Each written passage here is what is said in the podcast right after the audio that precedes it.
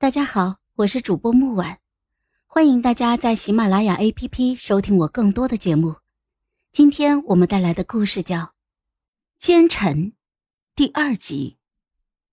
我还没有动身，一个身影挡在了我的面前。哎，水水？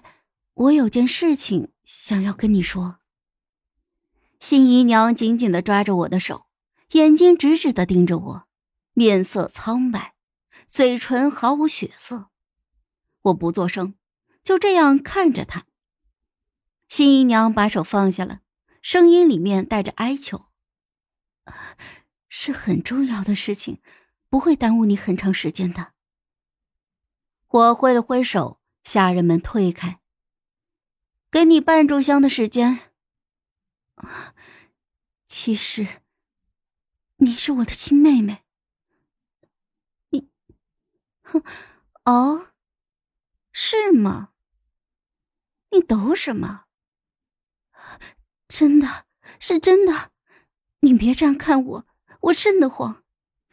你听我说，当初我们娘是给宋夫人接生的稳婆，那个时候娘刚生你不久，为了这笔大单子。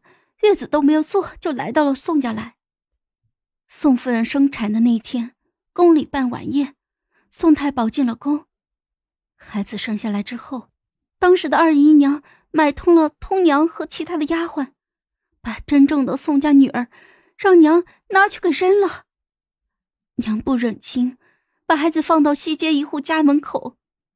我们家三个孩子，除了我，你还有个亲哥哥。根本就供养不起，加上害怕事情败露，娘便把你抱过去了。娘回去的时候，宋太保正好回来，娘举发了二姨娘，把二姨娘买通稳婆和丫鬟的事情告诉了宋太保，并且隐瞒了你的身份。后来二姨娘被赐死，你也住进了宋家。现在爹死了，要债的纷纷上门。家里头，你哥哥还要读书，娘想来找你，但是根本就进不来。结果，回来找你的时候，正好被宋太保看见了。我嫁进来，一方面是拿钱解燃眉之急，另一方面也是来为了和你相认的。原先看你过得好，我没想与你相认，但是你哥哥读书要花钱。现在家里实在是凑不出来，我的月钱根本就不够，没有办法，就只好来找你了。新姨娘长相妖媚，是一个美人，不然也入不了我爹爹的眼。我手里的糕点已经全部扔进水里了，鱼群堆积在一起，只为争夺那一点点的食物。哼，你空口白牙，我便要相信吗？我没有骗你，娘说过，你胸口有一颗红痣。我愣住了，眼珠颤动，停顿了片刻，眼眶酝酿出了泪花。难道你真的是我姐姐？新姨娘抱着我，小声的啜泣：“妹妹，我找你找的好苦呀。”我从怀里拿出了银子，塞给了他。给，家里一定很缺钱吧？我现在手里没有太多的现钱，你先拿这点去，晚点我再找给你。他连连点头，泪珠从眼睛里滑落，哭的是情深意切。我看着他远去，眼里的泪花消退。靠在椅子上，懒懒的朝丫鬟招手：“夏芝，在。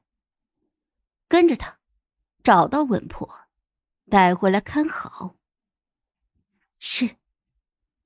我整理好了身上的衣服，漫步走在小路上。若不是新姨娘费了我点时间，估计我已经在醉仙楼了。真是迫不及待要与秦修文的心上人相见呢，在鬼门关前走一趟，醒来之后突然开窍，懂得厨艺了，这件事可比我的事情有趣多了。不知五指兰做的莲子粥味道怎么样？如果味道可以，就留着；如果难吃，哼，那便没有太多存在的必要了。醉仙楼是长安最负盛名的酒楼，不少达官贵人下馆子常来此处。饭菜精致，价格高昂，平民百姓是根本吃不起的。这也意味着厨子手艺顶尖。我走到门口，店小二过来带我去包间。我很少吃外面的东西，来的最多的便是这醉仙楼了。哼，宋大小姐，今天吃点什么？听说你们来了个新厨子，看来新厨子名气是越来越大了。连您也知道，这新来的厨子手艺一绝，做的都是没见过的菜式。您尝一尝。不必，让他给我做碗莲子粥，亲自端上来。好嘞。莲子粥口感绵密，清甜在我的嘴里环绕。我看着五指兰，样貌周正。一双眼睛水灵剔透，充满了活力。你看上去有些不满呢。啊，我只是个厨子，没有什么好看的。要是喜欢我做的东西，就多吃点，没必要把我喊过来。我又不是猴子。他的语气很冲，很久没有人和我这么说话了，真是新鲜呀。太子莫不是就是被这份新鲜给迷了眼？掌柜扯着他的袖子，他把头低下，脸上依旧是带着些许的怒气。下去吧。他离开的时候似乎翻了个白眼儿，身板挺得很正，走路带风，带着独有的朝气，像一棵生机勃勃的杂草。好了，本集故事就到这儿，我们下集见，记得订阅和点赞哦。如果你有喜欢的故事，也欢迎在留言区告诉我们。